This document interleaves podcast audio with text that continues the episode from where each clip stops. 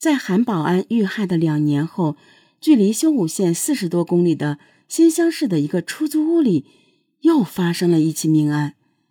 被害人是租住在这间房间里的中年女子，叫张庆社。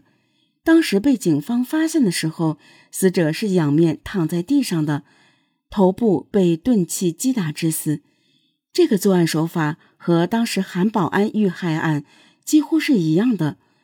警方很快锁定了犯罪嫌疑人，就是和死者同租住在这个房子里的王敏新。案件发生以后。王敏新就消失了。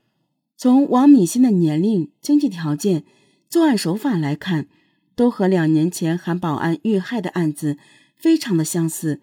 而且经过警方的调查，王敏新在两年前的那个时间段里，也恰好去过修武县，并且更让人觉得可疑的是，王敏欣的腿也有点残疾。那么，这个王敏欣？会不会就是当年杀害韩保安的人呢？为了确认杀害韩保安、强奸韩芳芳的案件是否就是王敏欣所为，在新乡市警方的协助下，办案人员将犯罪嫌疑人王敏欣的照片调了出来。经过韩芳芳辨认，王敏鑫应该就是当年侵害他的人，因为他觉得眼睛特别像。韩芳芳的确认让办案人员的心中感到一阵轻松，大家相信这起历时整整两年的血案很快就会有所突破。但此时王敏鑫早已销声匿迹了。警方调查了解到，王敏欣和他的前妻有一个儿子在新疆昌吉的一个菜市场卖菜。为了慎重起见。办案人员立刻赶赴新疆，提取了王敏欣儿子的血样做 DNA 比对。然而四天之后，DNA 数据的比对结果却让办案人员大失所望。两个 DNA 样本根本不存在任何关系。王敏欣不是杀害韩保安、强奸韩芳芳的凶手。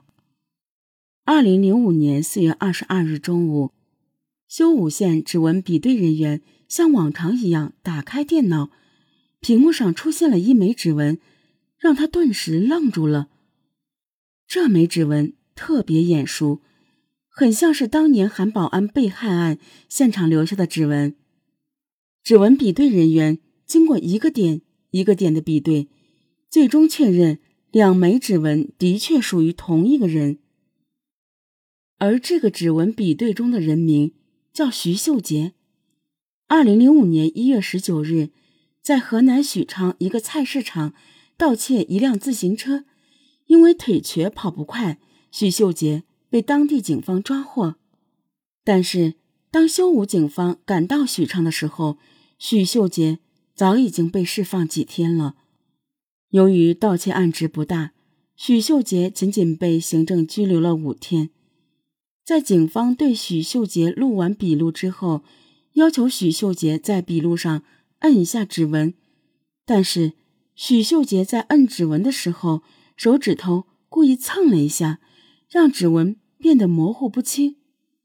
许秀杰的这个举动让警员感到十分蹊跷，随即让他重新做了所有手指，包括掌纹的暗印信息。许秀杰看起来很紧张，又故意装作若无其事的样子。修武警方从许昌警方那里得到了许秀杰的照片，再次找到了韩芳芳进行辨认。也许是当年劫后余生的经历，成了韩芳芳无法抹去的可怕记忆。这一次韩芳芳几乎没有迟疑，直接指认出了辨认卡上的第四名嫌疑人许秀杰。根据跟许秀杰关在看守所同一号子里的人员反映。许秀杰为人非常聪明，很老练，感觉很像以前在监狱里面待过。许秀杰还跟他们说，出了号子以后可以去一个叫建民旅社的地儿找他。二零零五年四月二十三日，修武警方调集警力，开始对躲藏在建民旅社的犯罪嫌疑人许秀杰实施抓捕。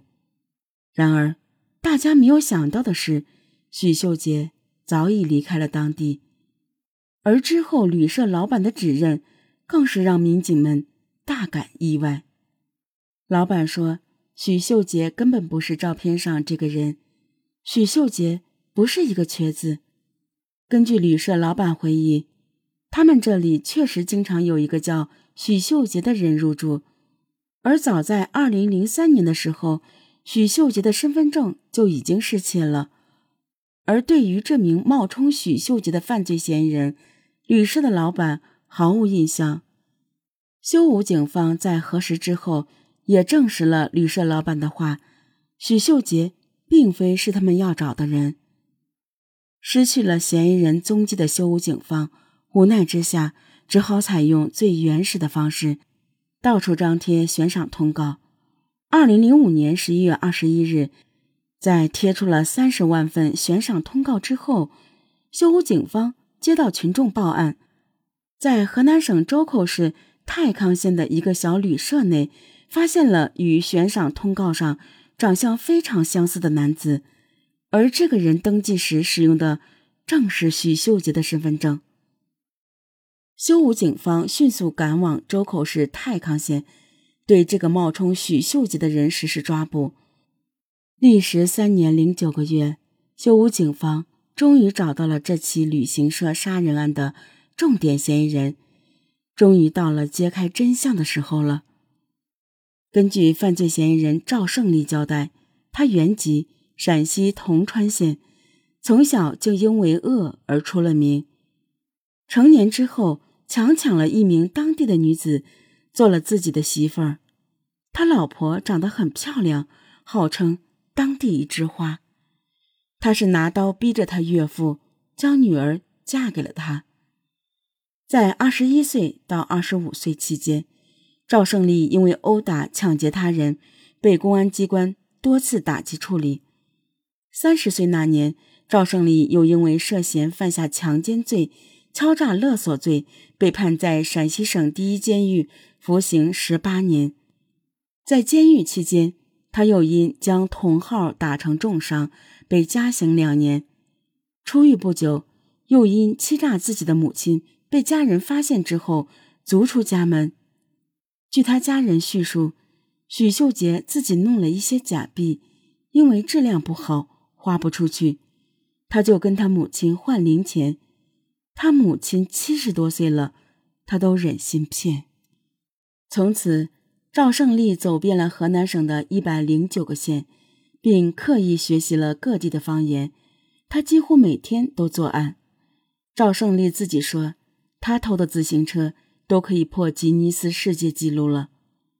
二零零二年二月二日，赵胜利再次流窜到修武县，伺机作案，用杨继成的假名。入住到了韩保安家的旅社。当晚，赵胜利在和韩芳芳一起看电视的时候起了色心。赵胜利说：“他觉得这个女孩长得俊，他就想强奸她。”然而，就在赵胜利和韩芳芳拉扯中，将屋子一侧睡熟的韩保安惊醒了。将韩芳芳支开后，赵胜利就拿着斧头从后面给了韩保安一下。